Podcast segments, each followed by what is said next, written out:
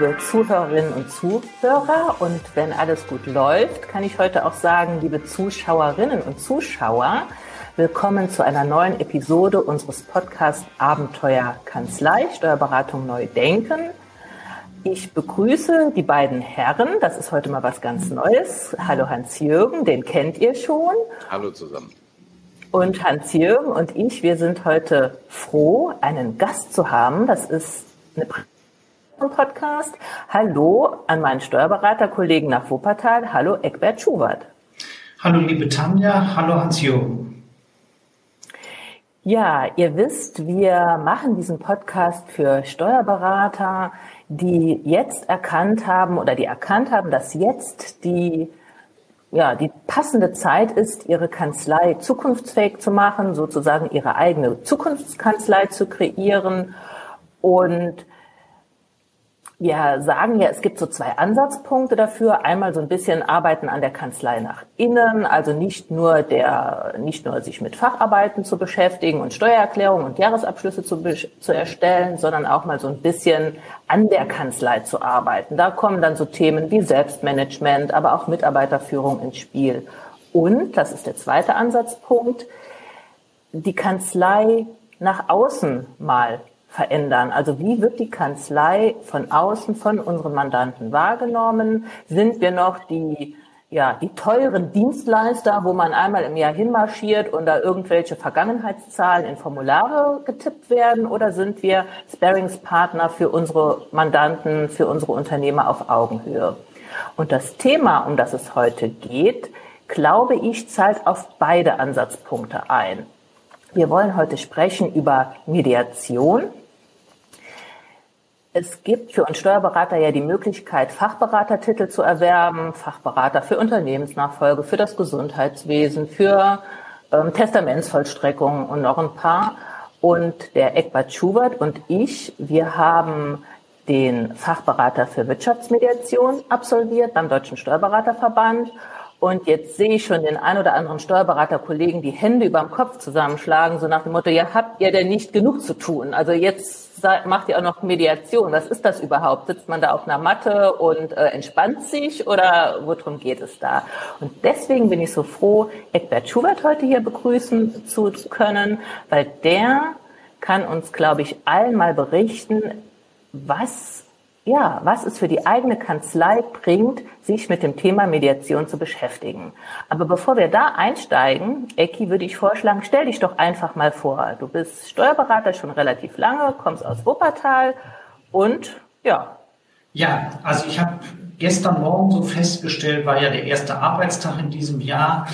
Ja, vor 30 Jahren habe ich die Steuerberaterprüfung gemacht, damals noch zu den wilden Wendezeiten, 1990, äh, 91 dann die mündliche Prüfung gemacht, also ist jetzt 30 Jahre her und ich kann nur sagen, also der die Welt, die Steuerberaterwelt hat sich völlig verändert. Und ähm, ja, wie bin ich dazu gekommen, Mediation zu machen? Ähm, ich hatte, wie du vorhin erwähnt hattest, auch irgendwann den Fachberater für Unternehmensnachfolge gemacht und war richtig stolz drauf, Unternehmen zu begleiten, dass sie die Nachfolge hinbekommen und habe dann eigentlich immer wieder festgestellt, so richtig hat das nicht funktioniert. Ich hatte zwar wunderbare Verträge gemacht, äh, beziehungsweise mit begleitet, weil wir als Steuerberater dürfen das ja gar nicht und habe dann aber gemerkt, die Menschen, also Vater und Sohn, Mutter und Tochter, die das Unternehmen weitergeführt haben, die habe ich eigentlich nie so richtig zusammengebracht. Und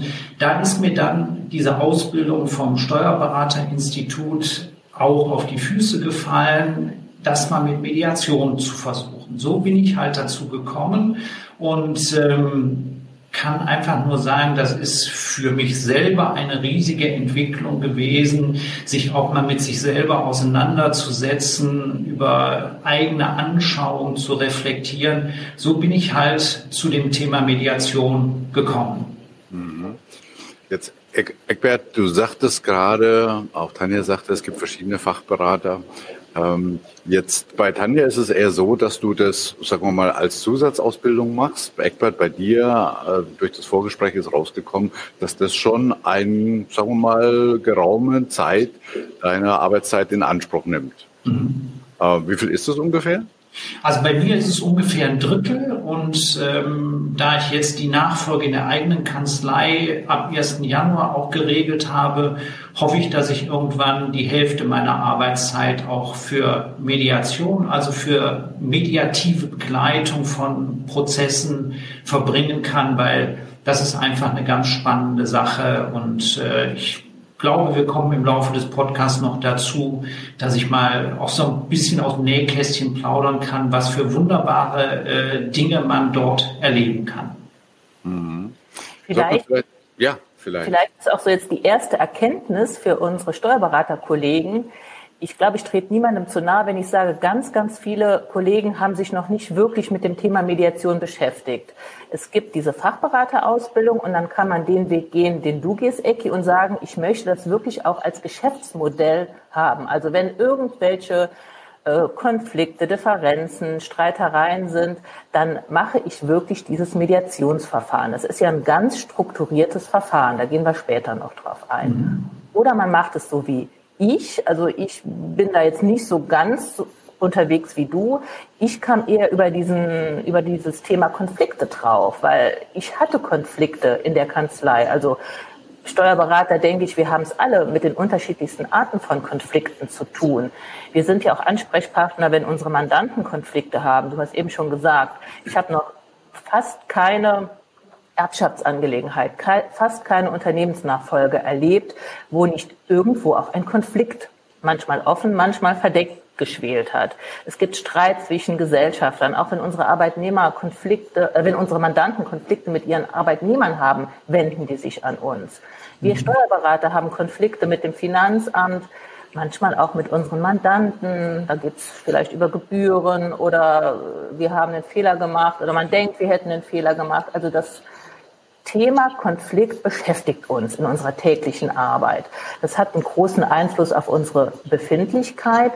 Und ich wende diese ganzen Dinge, die ich im, in dieser Mediationsausbildung gelernt habe, punktuell an, wenn ich mit diesen Situationen konfrontiert bin. Und ich kann dir sagen oder kann hier so einen Appell an unsere Kollegen richten, das ist nicht nur einmal am Tag. Also das passiert eigentlich ständig. Mhm. Hätte ich mal eine Frage, Eckbert. Und zwar, wie ihr das beide jetzt so schildert, könnte man dir sagen, auf der einen Seite ist Mediation so ein Expertenwissen. Also wenn es irgendwie mal kracht oder knirscht, dann holt man den Experten, den Mediator. Auf der anderen Seite könnte man jetzt den Eindruck gewinnen, das ist ja eigentlich so eine grundsätzliche Lebenskompetenz, die eigentlich A, jeder braucht. Ihr Steuerberater, Tanja sagte es gerade, da gibt es jeden Tag irgendwelche Konflikte. Ähm, vielleicht ein bisschen spezieller. Also könnte man das mal so ein bisschen abgrenzen? Also was ist Mediation eigentlich? Vielleicht vorher noch Hans-Jürgen, äh, Tanja hat das auch so erwähnt. Also Konflikt kommt ja aus dem Lateinischen und heißt Konfligere, heißt im Grunde genommen zusammenführen. Und äh, auf einen Punkt möchte ich auch noch mal hinweisen. Wir gehen liebend gerne her, ui, da ist ein Konflikt in der Welt und den wollen wir möglichst umschiffen. Also möglichst nicht mit einem Konflikt zu tun haben. Und ich bin mittlerweile der festen Auffassung, Konflikte sind einfach notwendig, damit wir uns wirklich weiterentwickeln.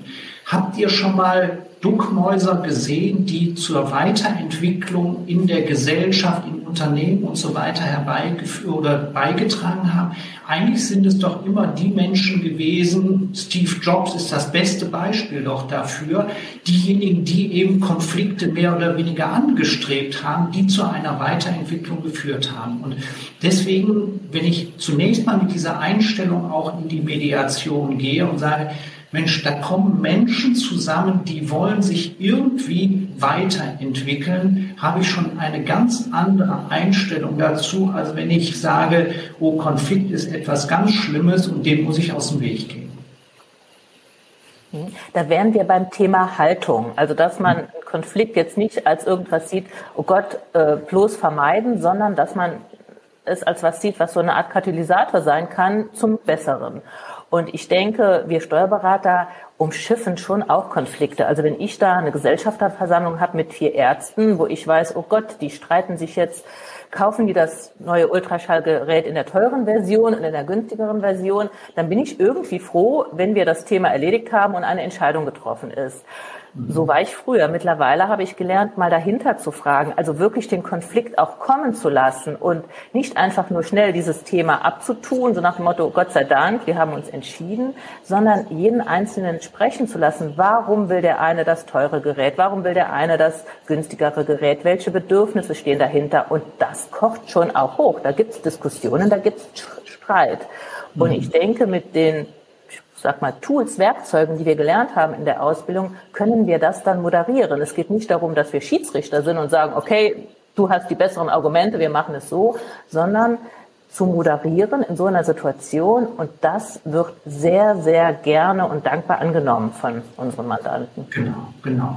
Weil die Mandanten dann nämlich auch in der Lage sind, ihre Entscheidungen selbst zu lösen. Das nicht über ein Gericht, nicht über einen Schiedsrichter zu machen, sondern ihre Dinge selber zu lösen. Und das ist eben dieses Hervorragende, dass man mit der Mediation, mit den entsprechenden Fragetechniken die Menschen, die sich sich im Konflikt befinden und nicht mehr miteinander reden, eventuell, dass man die wieder dahin führt, die Denkblockaden zu lösen und ein besseres Verständnis dafür zu entwickeln. Wieso hat A, folgende Position. Ich möchte gerne, um bei deinem Beispiel zu bleiben, Tanja, das teurere Röntgengerät.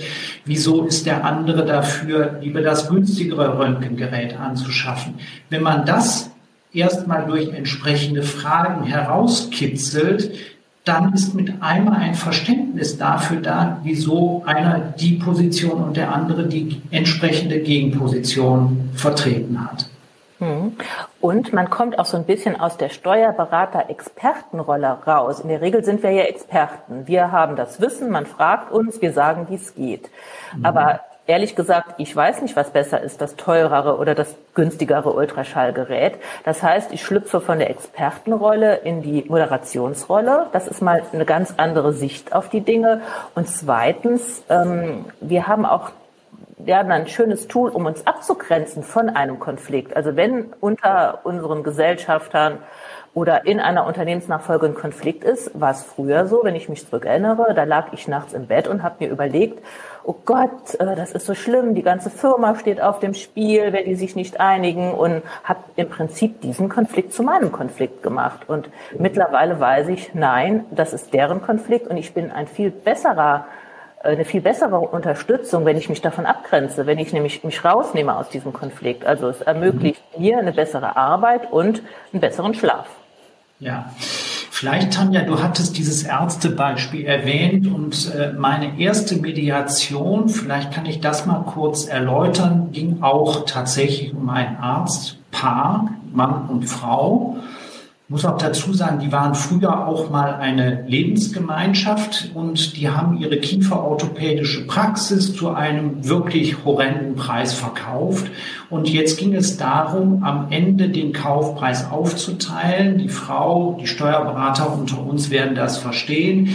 Die Frau hatte ähm, aber mehr entnommen als der männliche Partner. Und jetzt ging es darum, wie soll der Kaufpreis von 1,2 Millionen aufgeteilt werden. Die Frau hatte etwa 300.000 Euro mehr entnommen und war die ganze Zeit dran und sagte, ich möchte gerne, dass wir den Kaufpreis aufteilen 50-50 und ich zahle anschließend das, was ich mehr entnommen habe, an meinen Partner zurück. Für jeden mathematisch kaum nachvollziehbar, jedenfalls ein Riesenstreit hat sich darüber entwickelt und ich hatte dann diese magische Frage gestellt, wieso ist es Ihnen so wichtig, dass der Kaufpreis 50-50 aufgeteilt werde? Es flossen Tränen und sie sagte, ich möchte einmal in unserer Beziehung privat als auch geschäftlich das Gefühl gehabt haben, eine gleichberechtigte Partnerin gewesen zu sein. Und das war dieser Magic Moment, dieser Moment, der auch für den Partner dann dazu führte, dass er ebenfalls weinte und die haben es tatsächlich so durchgeführt und beide sind glücklich und können heute noch wunderbar miteinander umgehen. Ging es da gar nicht um das Finanzielle, sondern war es eher ein symbolischer Akt? Ganz genau. Ganz genau. Dieses Beispiel erklärt auch wunderbar, wie Mediation funktioniert. Also wir haben es normalerweise hat man ja dann Streit oder einen Konflikt, wenn zwei Menschen oder zwei Gruppen verschiedene Positionen haben. Der eine sagt, ich will 100.000 Euro, der andere sagt, ich gebe dir aber keine 100.000 Euro. So, und da denkt man ja, okay, jetzt kann man einen Kompromiss machen, gibst du ihm 50.000 Euro. So denken wir ja noch. Und in der Mediation lässt man die Position einfach mal stehen und fragt dann, warum ist es dir denn so wichtig? Warum möchtest du denn 100.000 Euro? Und dann kommt das Bedürfnis dahinter. Das kann sein, ich will Gerechtigkeit, ich will Wertschätzung, ich brauche die Sicherheit für mein Alter. Und dieses mhm. Bedürfnis, wenn der andere das mal hört, das ist schon oft ein großer Aha-Effekt. Jetzt könnte man sagen, naja, das ist doch klar. Nee, es ist eben nicht klar. Wenn zwei Menschen im Konflikt sind, dann ist, was für den einen klar ist, für den anderen auch überhaupt nicht klar. Und diese Bedürfnisse hinter der Position, die werden aufgedeckt in so einem Mediationsverfahren. Also man kann ja ein ganzes Verfahren machen, man kann aber auch nur Teile daraus nehmen und für ein Konfliktgespräch nutzen. Die führen, also ich sage aus meiner Praxis zu 100 Prozent dazu, dass eine Lösung gefunden wird, die eben kein Kompromiss ist, wo jeder so ein bisschen nachgibt, sondern eine gute Lösung und sich die Konfliktparteien auch wieder die Hand geben können. Und wir haben es ja oft mit Familien zu tun oder im Unternehmen äh, ich kann mich mit irgendeinem Fremden streiten und dann sehe ich den nie wieder. Aber in der Regel haben wir ja in unserer Mandantschaft ja die Konstellation, es ist schon nicht so schlecht, wenn der Familienfrieden, der Frieden im Unternehmen gewahrt bleibt. Genau. Ja. Also kann ich nur, kann ich nur ergänzen, wir neigen häufig dazu, bei einem Problem eine schnelle Lösung zu finden. Also so lineares Denken, um mal diesen Begriff in den Raum zu werfen. Und wenn wir dann tatsächlich hergehen, so wie wir es eben äh, gelernt haben, Tanja, auch mal ein U zu gehen, also einen Umweg zu gehen und den Fahrstuhl nach unten zu fahren, über die Gefühlsebene, über die Bedürfnisebene, nämlich zu erfragen, wieso ist es Ihnen ein Bedürfnis, diese Kaufpreisaufteilung so und so vorzunehmen und dann zu hören, ich möchte einmal eine gleichberechtigte Partnerin gewesen sein. Das ist ein so auch herzzerreißender Moment, wo man dann als Mediator auch daneben sitzt und äh, diese Fragen zu stellen, diese Haltung zu haben, führt einfach dazu, dass man zu viel besseren Ergebnissen äh, kommt, die von allen Beteiligten auch getragen werden. Ecke, jetzt hast Entschuldigung, Jürgen, du darfst auch mal was sagen. Ich kann mir auch einen Kaffee kochen gehen. nee, ihr habt die ganze Zeit schon, ich meine, für euch ist es klar, ihr habt beide die Ausbildung gemacht. Aber ihr habt die ganze Zeit schon von Haltung und Technik geredet. Jetzt äh, wird es höchstwahrscheinlich unseren Podcast ein bisschen sprengen, da in die Tiefe zu gehen. Aber vielleicht von euch nochmal, äh, respektive von Eckbert, was ist denn diese Haltung? Meine Technik, da kann ich mir jetzt noch kurz vorstellen. Äh, die Art von Fragen, äh, die Position hinter der Position.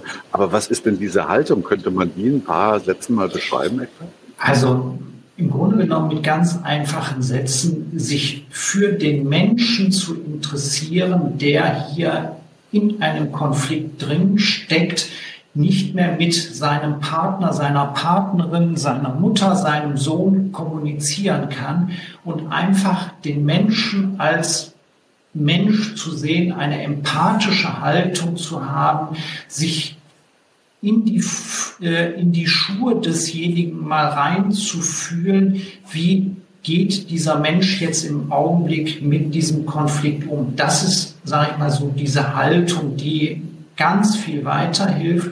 Und das, was mir eben auch immer weiter geholfen hat, ich bin nicht Teil dieses Konfliktsystems. Äh, da kommen wir vielleicht auch später noch mal zu kann ich Mediation auch anwenden als Vorgesetzter mit meinen Angestellten. Hier aber eben die Haltung, ich bin nicht Teil des Konfliktes, sondern kann eine übergeordnete Ebene, wir sprechen auch häufig von einer Metaebene einnehmen, um eben zu schauen, wie schauen die beiden Konfliktparteien oder die mehreren Konfliktparteien auf diese Welt herab. Mhm.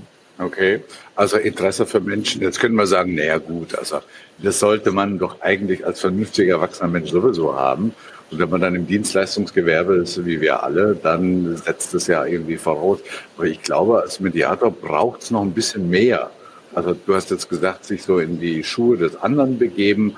Auch das könnte man sagen, auch das würde man sich von jedem Mitmenschen ähm, freuen. Aber ich kann mir zum Beispiel vorstellen, wenn du als Mediator da sitzt und da sind zwei Konfliktparteien, hat man da nicht manchmal den Eindruck, naja, der eine bei dem einen ist man ein bisschen näher dran als bei dem anderen.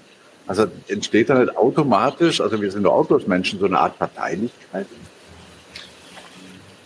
Willst du antworten oder soll ich nochmal? Mach du ruhig, Ecki, mach du. Ja, also das ist natürlich eine ganz, äh, ganz schwierige Situation, von der du sprichst. Also ein Mediationsverfahren ist ja ein sehr strukturiertes Verfahren und ich würde die Parteien entscheiden, wer im Grunde genommen seine Positionen als erstes vorträgt. Und da, Hans-Jürgen, hast du vollkommen recht. Das leuchtet zunächst mal ein, ja, was A vorgetragen hat, äh, da kann ich auch gewisse Sympathien für entwickeln. Wenn ich dann aber höre, was B sagt, kann mir genau das Gleiche auch passieren. Die Haltung, die ich aber eben als Mediator einnehmen kann und was ich auch lernen kann, ist eine Allparteilichkeit, dass ich eben nicht Teil des Systems bin. Ich werde unabhängig sein und äh, wenn es mal nicht so gelingt, dafür ist es eben auch sehr reinigend und hygienisch notwendig, dass ich eben auch dann während einer Mediation auch mal in die Supervision gehe, um vielleicht rauszufinden, wieso habe ich mehr Sympathien für eine Konfliktpartei. Also Supervision gehört meines Erachtens grundlegend mit dazu. Ja. Okay, das scheint mir so ein bisschen zu sein, also macht sehr viel Sinn, aber wenn ihr das so erzählt, ist das fast für mich ein bisschen kontraintuitiv. Wir haben ja in unserer westlichen Gesellschaft eine zweiwertige Logik. Also wenn du Recht hast und es kann eigentlich nur einer Recht haben, muss ich Unrecht haben. Also ein drittes gibt es da nicht.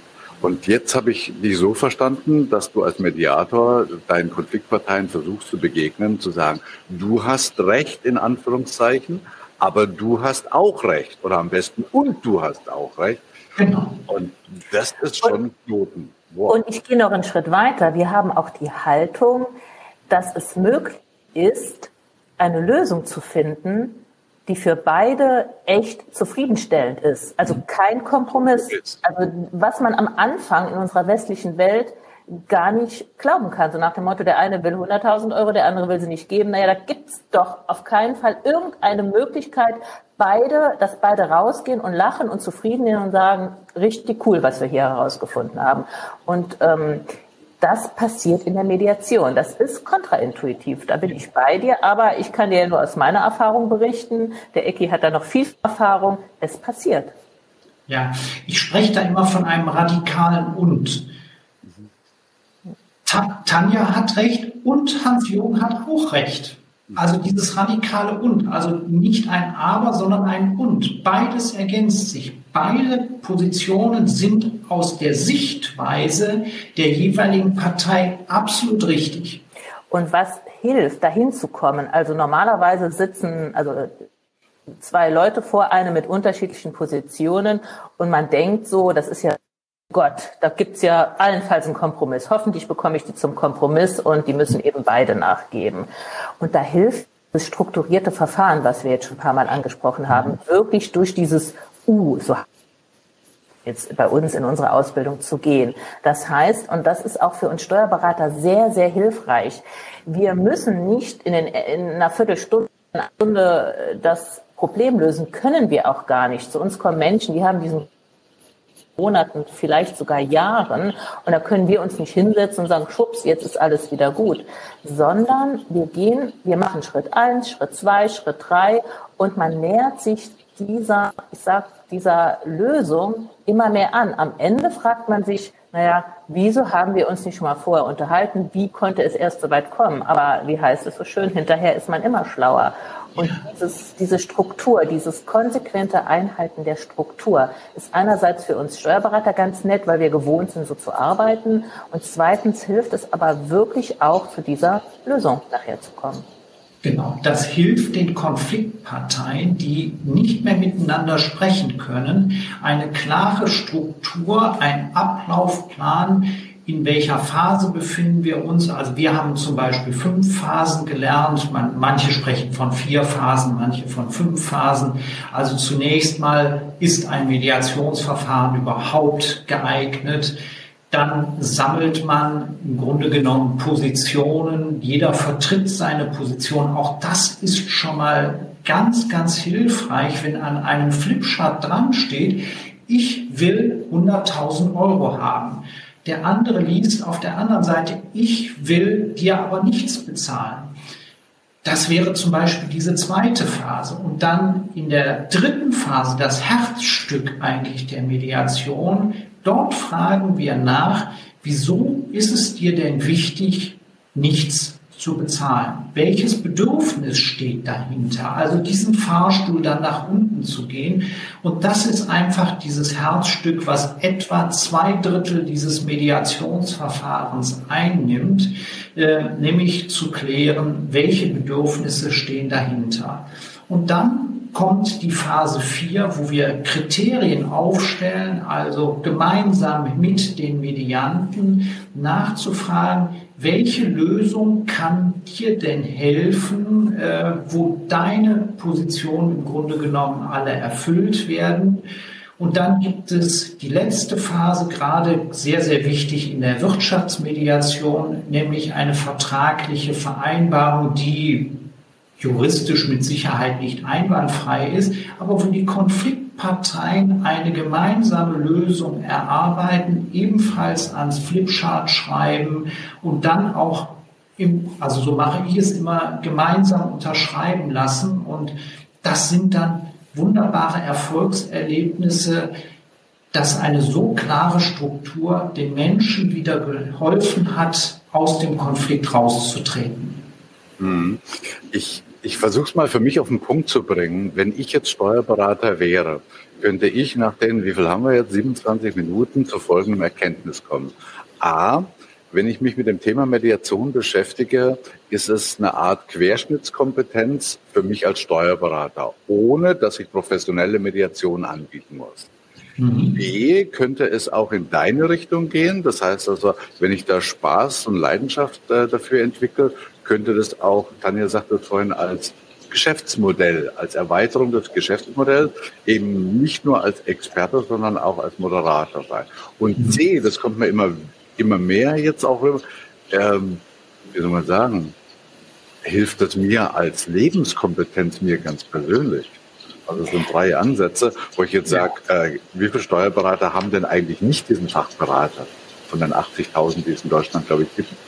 Lieber so. Also ich sage immer, wenn ich über Mediation vor Kollegen spreche und ich habe nicht viel Zeit und ich habe nur kann eigentlich nur zwei drei Sätze sagen, sage ich eigentlich immer nur einen Satz. Seit ich das gelernt habe, ist mein Leben viel viel gechillter geworden.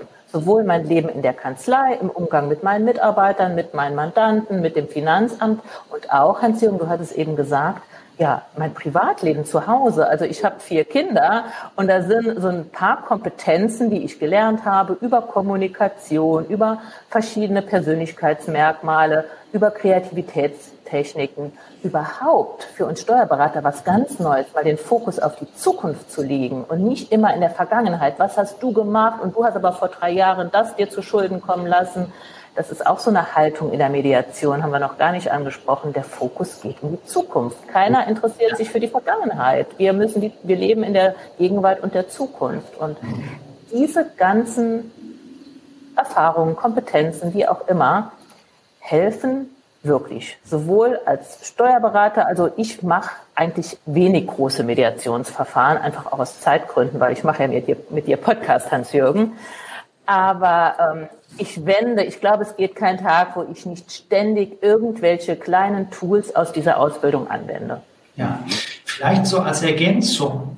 alleine sich über das Setting Gedanken zu machen, zum Beispiel bei einer Schlussbesprechung einer Betriebsprüfung, sich Gedanken darüber zu machen, wo sitzt derjenige, der Mandant, wo sitzt der Prüfer, sich darüber Gedanken zu machen, das ist bei mir erst entstanden nach der oder während der Mediationsausbildung, dass ich mir Gedanken auch darüber gemacht habe, wie wichtig ist es, den richtigen Platz anzubieten, wie ich Besprechungen durchführe. Also auch das überlasse ich seitdem nicht mehr den Zufall. Und der Stressfaktor, gerade jetzt, ich denke jetzt an eine schwierige Betriebsprüfung, schwierige Schlussbesprechung, wo einiges im Raum steht, wo es um wirklich was geht, das war früher purer Stress. Mittlerweile hat man ja gelernt, was macht mir Stress, warum ist da Stress, wie kann ich dem begegnen, wie kann ich kommunizieren. Mittlerweile ist das ich will nicht sagen äh, leicht geworden, aber doch viel, viel einfacher. Mhm. Sag mal, wisst ihr eigentlich, ihr wisst ja, ich bin Ingenieur, insoweit äh, interessieren mich immer Zahlen, Daten, Fakten. Erstens, wie viele eurer Kollegen so eine Ausbildung haben? Ist das belastbare Zahlen?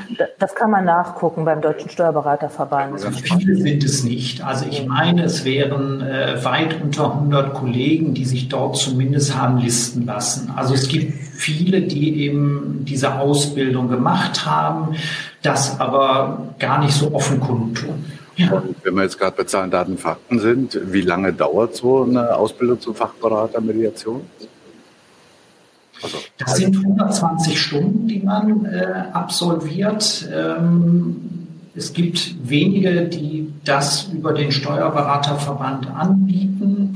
Ähm, also 120 Stunden. Dann äh, muss man noch äh, einige Fortbildungen nachweisen anschließend, um neben diesem Fachberater sich dann auch als zertifizierter Mediator zu bezeichnen. Dazu ist es auch notwendig, nach abgeschlossenen Mediationen auch eine Supervision durchzuführen, also tatsächlich mit einem nochmals Außenstehenden zu reflektieren, wieso ist der Fall gut gelaufen, wieso ist der Fall vielleicht relativ schnell abge, äh, abgebrochen äh, worden. Auch das kann passieren, ähm, dass eben ein Mediationsfall relativ schnell abgebrochen wird. Und da kann ich auch nur jeden Kollegen, der schon Mediationserfahrung hat, nur animieren, bitte nicht die Flinte ins Korn werfen. Äh, auch das kann lehrreich sein, wieso eine Mediation zum Beispiel abgebrochen worden ist. Ja. ja, ich würde sagen, du hast ja eben ganz äh, dezent auf die Zeit hingewiesen, Hans-Jürgen. Sollen wir zum Schluss kommen? Hm, ich würde, Oder? weiß nicht, gäbe es denn noch ein paar weiterreichende Informationen?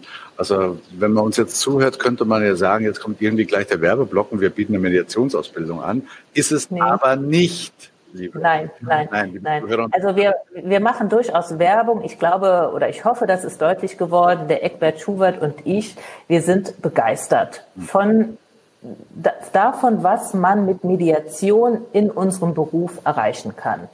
Und ich glaube, jeder Steuerberater, der sagt, okay, ich möchte, also ich sehe mich mehr so Zahlen, Daten, Fakten, ich möchte Bilanzen machen, ich bin nicht so gerne äh, mit Menschen unterwegs, Okay, aber wenn ich sage, ich habe die Haltung, ich möchte wirklich meine Mandanten beraten und bevor ich berate, möchte ich herausfinden, was möchten die denn wirklich? Ich möchte als Bearingspartner in Konflikten oder in schwierigen Situationen für die da sein.